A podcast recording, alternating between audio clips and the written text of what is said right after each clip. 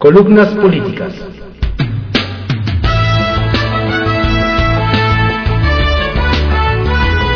Continuamos con la audiosíntesis informativa de Adrián Ojeda Román, correspondiente al lunes 15 de agosto de 2022.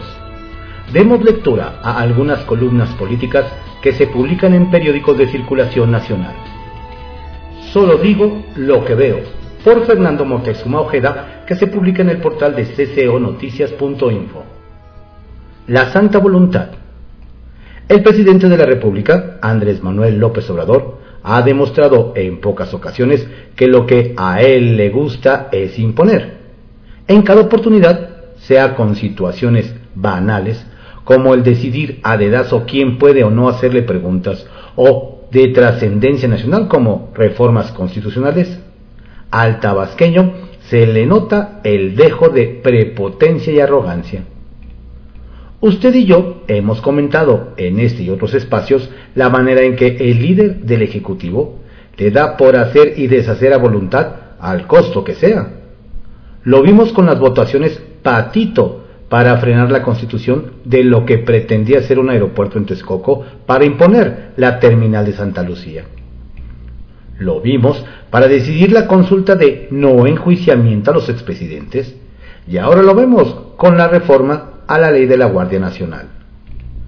En primera instancia, deslizó la idea de publicar un decreto en el Día Oficial de la Federación, pero luego se echó para atrás y, según él, tomaría las vías administrativas, que es a través de una iniciativa de reforma presentada ante el Congreso de la Unión. Sin embargo, luego de esto, misteriosamente estalló una ola de violencia y criminalidad en estados gobernados por partidos de oposición. Jalisco con Enrique Alfaro de Movimiento Ciudadano, Guanajuato con Diego Sinoé y Chihuahua con Maru Campos, ambos del PAN. En Baja California gobierna María del Pilar Ávila, que si bien salió de las filas de Morena, no tiene una relación muy cercana que digamos con el mandatario federal. La idea de sembrar el caos para después presentarse como El Salvador no es nueva en absoluto. Y por supuesto que nos sobran razones para aplicar aquel dicho que reza, piensa mal y acertarás. Entre tanto, el presidente no le importa seguir repartiendo abrazos hasta que logre su cometido de imponer una pésima ley marcial, en minúsculas, para seguir haciendo lo que mejor sabe hacer, imponer su triste y pequeñita voluntad. Frank Lloyd Wright hablaba de orden de partir del caos. Yo solo digo lo que veo. Juego de cartas. Subejercicio. La aún titular de la Secretaría de Educación Pública, Delfina Gómez, dejará el escritorio de Vasconcelos con un subejercicio del presupuesto de 18% dado que tenía presupuesto previsto de 183.9 mil millones de pesos, de los cuales gastó solo 159 mil millones. Gómez Álvarez deja una secretaría con irregularidades en toda su gestión desde que asumió en febrero de 2021 para reemplazar a Esteban Moctezuma, ya que la Auditoría Superior de la Federación encontró que 183.1 millones de pesos se encuentran pendientes por aclarar del Fondo de Aportaciones Múltiples. Citatorio. La defensa del nuevo hermano incómodo Pío López Obrador, el abogado Pablo Hernández Romo Valencia, solicitó formalmente al agente del Ministerio Público Héctor Sánchez Saldívar llamar a declarar al presidente como parte del proceso que enfrenta su propio hermano. Sin embargo, la autoridad judicial determinó que no era procedente autorizar el no ejercicio de la acción penal. Postdata. Que la pena sea menor que la condena. Pregunta sin ofensa. Por Karina Aguilar, que se publica en el periódico 24 horas. Ante el caos, el deslinde. Ataques armados contra civiles que ocasionaron la muerte de personas inocentes. Diez mineros siguen sin ser rescatados en Sabinas, Coahuila. Un helicóptero de la Marina es usado para trasladar a la mascota de un equipo de béisbol. Otro helicóptero es reportado como robado de las instalaciones del aeropuerto capitalino. Pero nada de esto parece ser responsabilidad del primer mandatario. La semana pasada fueron días de furia en Zapopan, Jalisco, en Ciudad Juárez, Chihuahua y en diversos municipios de Baja California, donde grupos del crimen organizado mostraron su músculo atacando civiles, quemando negocios y vehículos para bloquear vialidades. Estos hechos pusieron al descubierto problemas añejos que la autoridad no ha podido resolver. Primero, que las bandas del, de, las bandas del crimen organizado no dejan de operar a pesar que sus cabecillas están encarcelados. Por el contrario, se convierten en mafias que toman el control de todo, incluso de los penales. Además, demostraron que con un chasquido pueden poner de cabeza y generar pánico en diversas ciudades al mismo tiempo, ante una casi inexistente presencia de fuerzas policíacas que los controlen. Y por supuesto que deja en evidencia una vez más que la estrategia de seguridad dictada por el presidente López Obrador no funciona. Es lamentable e inconcebible que luego de que el Congreso le otorgó la herramienta que pidió el presidente y le autorizó la creación de un cuerpo civil como la Guardia Nacional, ahora el primer mandatario acuse que la oposición no le deja avanzar.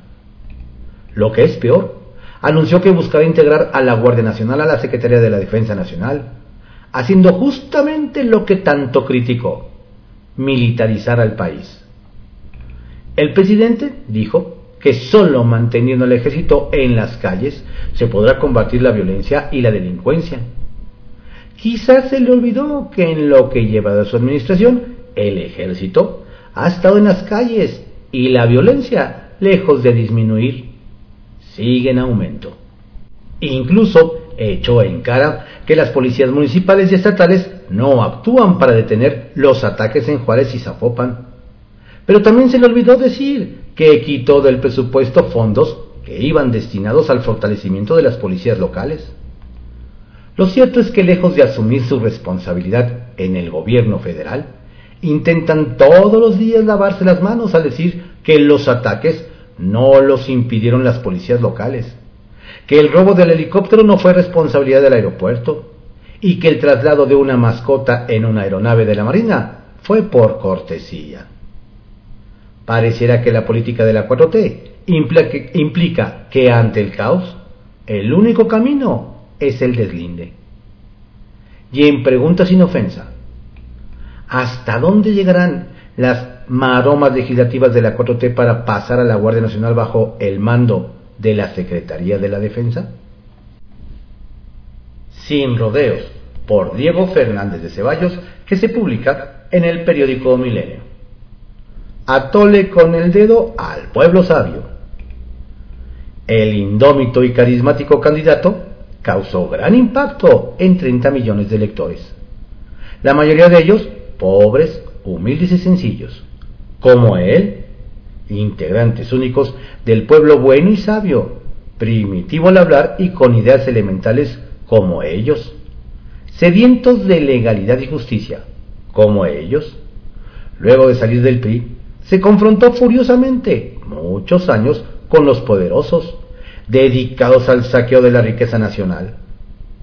Amante defensor de los pueblos originarios, verdaderos y únicos mexicanos cuyos orígenes, según sus conocimientos históricos, datan de más de 10 mil millones de años.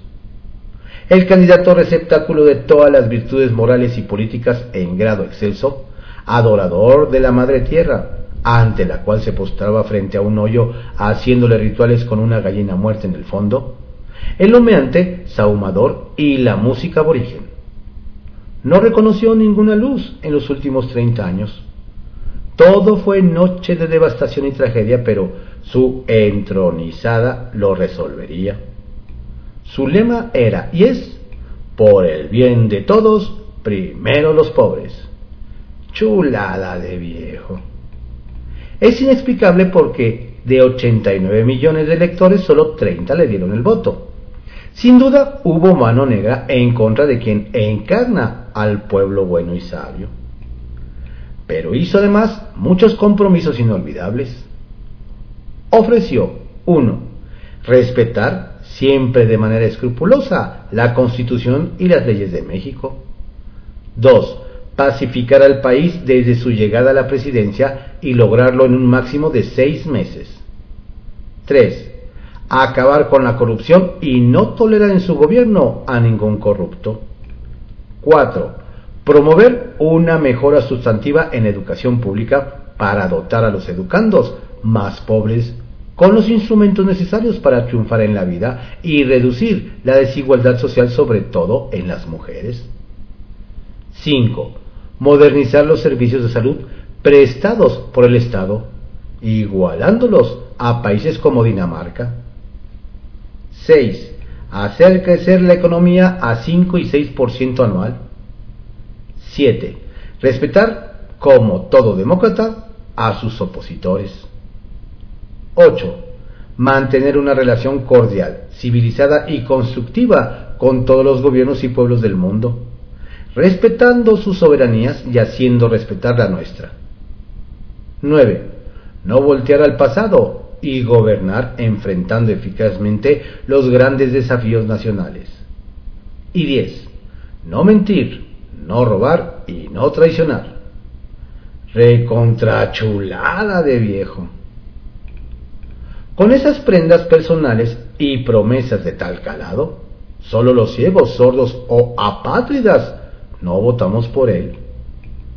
El lunes próximo evisceraré aquí 10 de sus compromisos, ya en su cuarto año de roncar, difamar y destruir desde la histórica residencia privada de Hernán Cortés, erigida sobre las ruinas del palacio de Moctezuma, Xocoyotzin, y convertido hoy en circo arrabalero.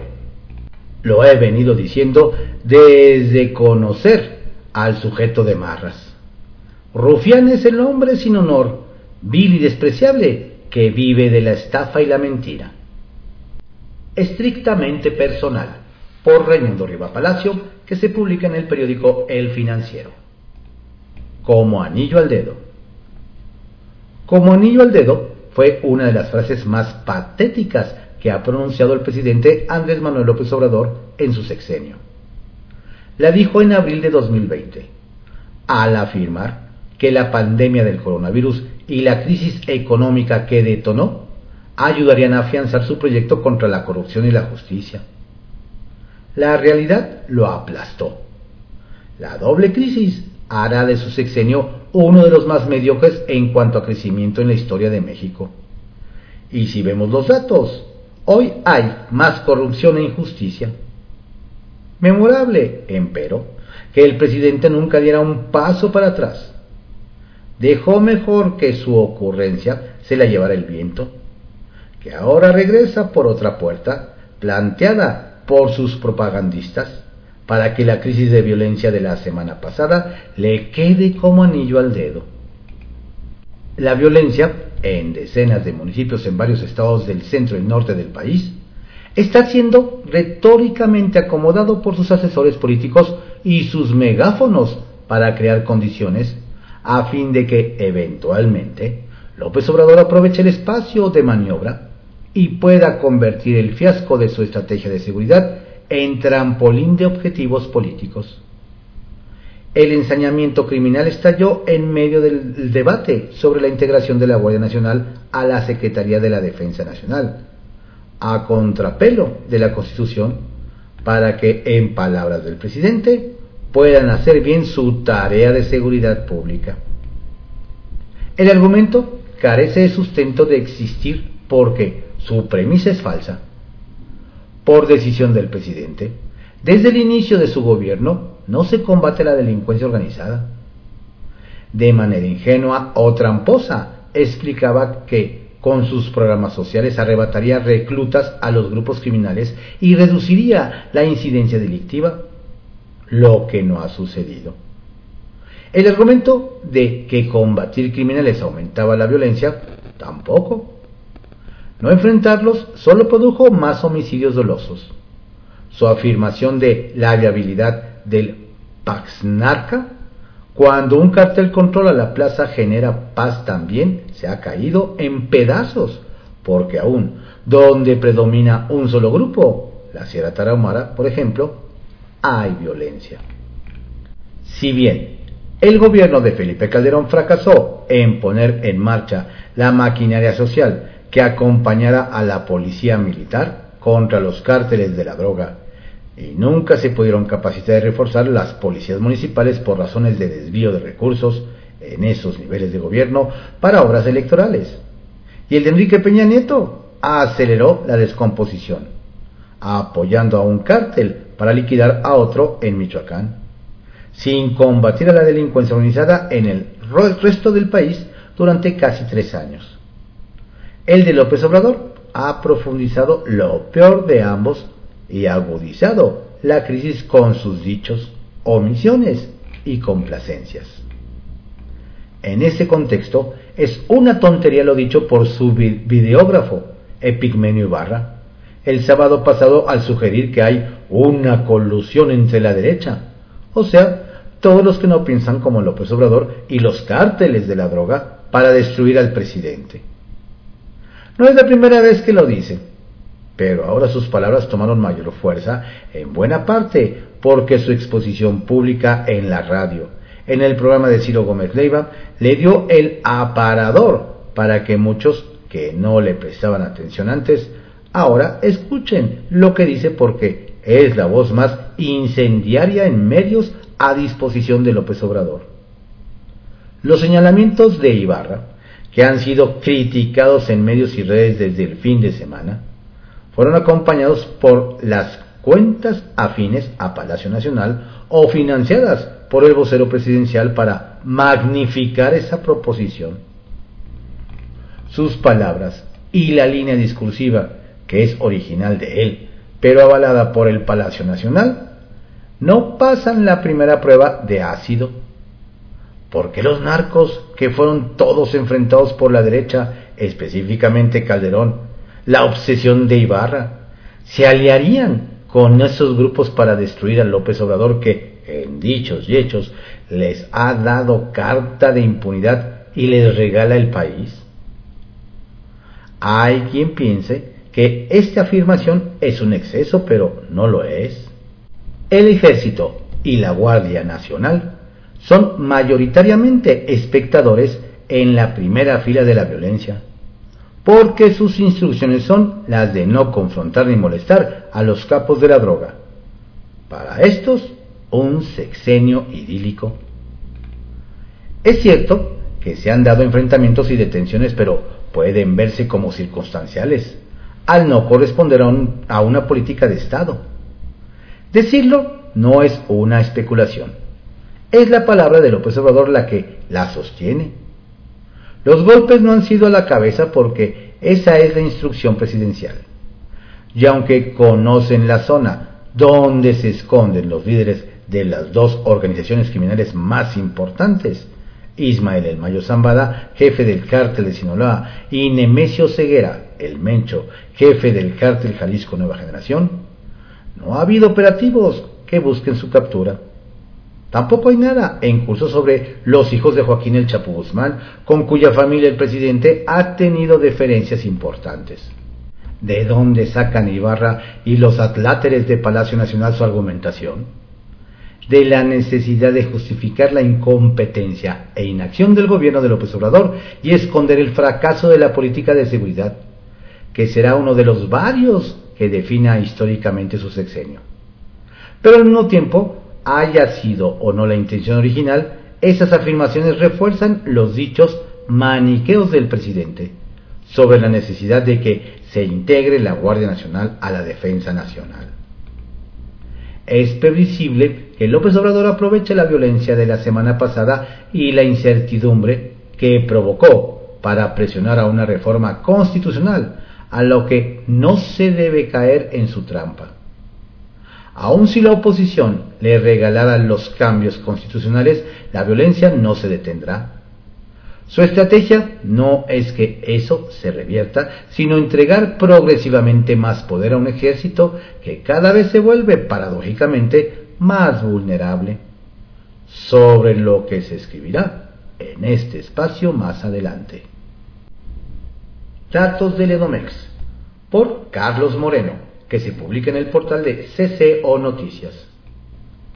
A partir de este lunes, la expresidenta municipal de Metepec, Carolina Monroy del Mazo, tomará las riendas del Instituto de Seguridad Social del Estado de México y Municipios, ISEMIM. Hay que recordar que Carolina, quien recientemente dijo que no participará en el proceso interno del PRI por no haber las condiciones para ello, fue la responsable en tres meses que estuvo al frente de este Instituto de Seguridad Social en el 2005 de cerrar las tiendas. A esperar para saber si su misión es enterrar al ICEMIM o rescatarlo. Contra las cuerdas, por Alejandro Sánchez, que se publica en El Heraldo de México. Los gobernadores vistos en Twitter. La agencia Cox Cox de Comunicación Política, a cargo de Hugo Moreno, realizó un análisis a fondo de cada una de las cuentas en Twitter de los gobernadores del país, al tratarse de una herramienta importante para divulgar asuntos políticos y comunicarse con la gente. El análisis revela que el total de personas que siguen las y los gobernadores es de 84.569, lo cual representa solo el 0.0006.6% de las y los ciudadanos del país. Incluso algunos de ellos se siguen entre sí y casi todos siguen al presidente Andrés Manuel López Obrador. A las y los gobernadores le siguen 8.934.759 cuentas, de las cuales solo 7.851.826 son reales y 1.082.826 son falsas. En síntesis, aún cuando todos los seguidores de los 32 gobernadores y gobernadoras, incluida la jefa de gobierno, fueran reales, 56% de los usuarios de Twitter que le siguen equivale cuando hablamos de la población del país solo a 6.9% de las y los mexicanos, suponiendo que todos fueran de México. El gobernador de Morelos, Cuauhtémoc Blanco, y la jefa de gobierno de la Ciudad de México, Claudia Sheinbaum, lideran el ranking. El primero tiene 2.280.000 y la segunda 2.205.000. Alfredo del Mazo, del Estado de México, está en tercero con 933.000. Y Enrique Alfaro, de Jalisco, en cuarto, con 627.000. El resto tiene menos de 300.000 seguidores. Curiosamente, Samuel García, gobernador de Nuevo León, quien saltó a la política a través de la popularidad obtenida en redes sociales, tiene apenas 239.000 seguidores. Es decir, está en el lugar 7 de la lista, pues su fuerza la encontró en Instagram y Facebook principalmente. En los últimos lugares de la lista están Carlos Manuel Merino de Tabasco, Miguel Ángel Navarro de Nayarit e Indra Vizcaíno de Colima, al tener menos de 13.000 seguidores. Miguel Riquelme de Coahuila es el que mayor número de tuiteros y tuiteras sigue, pues del total de 84.569 personas que siguen todos los gobernadores, él concentra 36%, pero curiosamente no sigue a López Obrador. El análisis de Hugo Moreno revela que Cuauhtémoc Blanco y Claudia Sheinbaum son los gobernantes que más seguidores falsos tienen con cerca de 400.000 y 180.000 respectivamente. Twitter es la red donde la información política tiene mayor relevancia. El acceso en tiempo real y directamente de sus protagonistas son algunos de los usos que más valoran los usuarios de la red. Estudios internacionales incluso revelan que los usuarios valoran la autenticidad de los políticos a la hora de comunicarse. Uppercut. Este lunes se llevará a cabo la audiencia del exdirector del metro, Enrique Orcasitas, y cuatro acusados más contra el auto de vinculación a proceso por la tragedia de la línea 12. Alajero, por Marta Naya, que se publica en El Heraldo de México. Morena escurre lodo. Mario Delgado tiene un tuit fijado en su cuenta del pajarito con un video del presidente Andrés Manuel López Obrador calificando la elección de congresistas de Morena en las asambleas distritales de 30 y 31 de julio pasado como una buena jornada democrática porque participaron alrededor de 2.500.000 ciudadanos. Son muchísimos. Este fin de semana, el propio dirigente nacional de Morena sumó a sus festejos la celebración de asambleas semejantes en San Francisco y Los Ángeles, California, y festinaba. Somos el único movimiento que traspasa fronteras. En México y en el mundo es un honor estar con Obrador. Nada de fondo dice, en cambio del por qué, su partido hubo de posponer los congresos estatales programados para este fin de semana que cruzamos, 13 y 14 de agosto, fuera del raquítico aviso de la Comisión Nacional de Elecciones de Morena el jueves pasado. Los congresos estatales se posponen, dado que los resultados oficiales de las asambleas distritales deben darse a conocer dos días antes de la fecha establecida para su realización. Lo cierto es que la democrática jornada electoral de Morena escurre lodo por todos lados. Y ya no son tan solo sus acérrimos críticos, John Ackerman, que denunció fraude evidente en todo el proceso y presentó toda una expo fraude, y Alejandro Rojas, quien asegura que de los 553 centros de votación se acreditó que en 407 hubo fraude por acarreo y manipulación del voto, sino que más inconformes se han sumado a las protestas.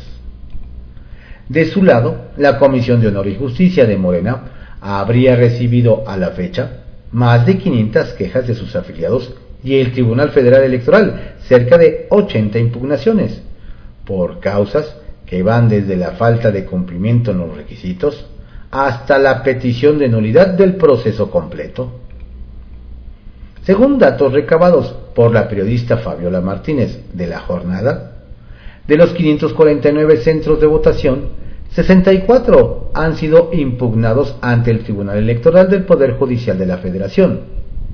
Esto es 11.66%. En espera de los resultados de las asambleas estatales, no se sabe cuándo se darán a conocer ni tampoco se ha informado si el Congreso Nacional, previsto para el 17 y 18 de septiembre, se mantiene en pie. Entre tanto, Ackerman ya tiene a punto la segunda Convención Nacional Morenista para el próximo domingo 21 de agosto en el Monumento de la Revolución. Lo sucedido durante la elección de congresistas será sin duda el tema central el cochinero morenista saldrá a en grande, al igual que en el tribunal, a menos que se logren acuerdos al interior del partido. Y pronto, cosa que se ve realmente difícil. Gemas, obsequio de Claudia Sheinbaum, jefa de gobierno de la Ciudad de México. Las sequías nos alcanzaron, igual que en todo el país. En tercera persona, por Héctor de Mauleón, que se publica en el periódico El Universal. Dinero sucio de los que son distintos. ¿Trajeron o llevaron algo los marinos desaparecidos? De ese modo titulé la columna publicada en este espacio el miércoles pasado. La línea de investigación más poderosa que existe hasta el momento, según fuentes de alto nivel cercanas al caso, parece indicar que sí. Los marinos habían recibido la orden de trasladar varios millones de pesos entre México y Acapulco, de acuerdo con la versión a la que el columnista tuvo acceso. El domingo 6 de marzo de 2022, a las 8 de la noche, los dos marinos se reportaron por última vez, sin novedad, con el funcionario que los había enviado a ponerse al servicio de un senador de Morena, José Narro, según consta en el oficio SSP diagonal 02480 diagonal 2022, firmado por el entonces secretario de Seguridad Pública de Acapulco, el capitán de corbeta Maximiliano Serrano Pérez. Serrano Pérez reportó que los marinos habían informado que se habían puesto a las órdenes de Narro, quien les había proporcionado una camioneta Audi 2018 color gris grafito metalizado Según el capitán, la orden de enviar a los marinos como escoltas la giró la presidenta municipal de Acapulco, la también morenista Abelina López. Como se sabe, Narro negó haber tenido bajo su servicio a los escoltas, aunque se ha hecho público el documento firmado por él, en que lo solicitó. En un escrito presentado ante la Fiscalía de la Ciudad de México el 30 de mayo, casi tres meses después de la desaparición, el senador admitió que los marinos se habían reunido con él en un restaurante del sur de la capital. Dijo que en ese mismo sitio había prescindido de sus servicios como escoltas, que les había dado la instrucción de que a su consideración descansaran y que el lunes 7 de marzo regresaran a Acapulco.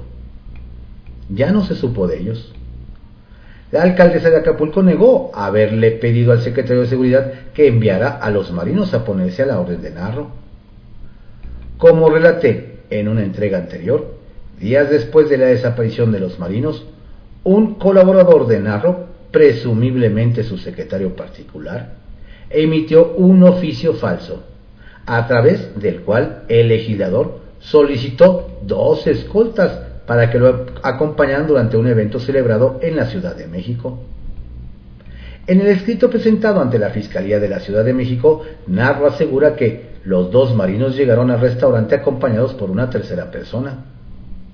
Una investigación dada a conocer por Latinos la semana pasada revela que esa tercera persona que estuvo en la mesa con Narro y el gobernador electo de Tamaulipas, Américo Villarreal, era Gerardo Teodoro Vázquez Barrera, conocido como el Jerry. Al Jerry se le ha vinculado con el cártel del Golfo, de acuerdo con una investigación de la Procuraduría General de la República de 2010. Según el reportaje de Latinos, él también desapareció el mismo día que los marinos. He relatado aquí que Narro y un grupo de operadores políticos llegaron a Acapulco a rescatar la campaña electoral de Abelina López que no levantaba, y que tras esa operación Morena alcanzó el triunfo. Latinus dio a conocer una serie de fotografías tomadas en el restaurante el día de la desaparición en la que aparecen Narro, Villarreal y el Jerry, al lado de otras personas. Los comensales tienen frente a ellos bebidas y viandas. En una de las imágenes se encuentran de pie, sonrientes y, extienden hacia el frente las palmas de las manos. Hay otra fotografía en la que los morenistas levantan las manos en señal de triunfo. Ese día desaparecieron el Jerry y los marinos Óscar Manuel González Andrade y Victoriano Rodríguez Zurita. El secretario de Seguridad de Acapulco fue separado del cargo y se encuentra bajo una investigación en la que participa incluso la Marina. Según las fuentes de alto nivel a las que tuvo acceso el columnista, la oscura encomienda de los escoltas era transportar millones de pesos en efectivo.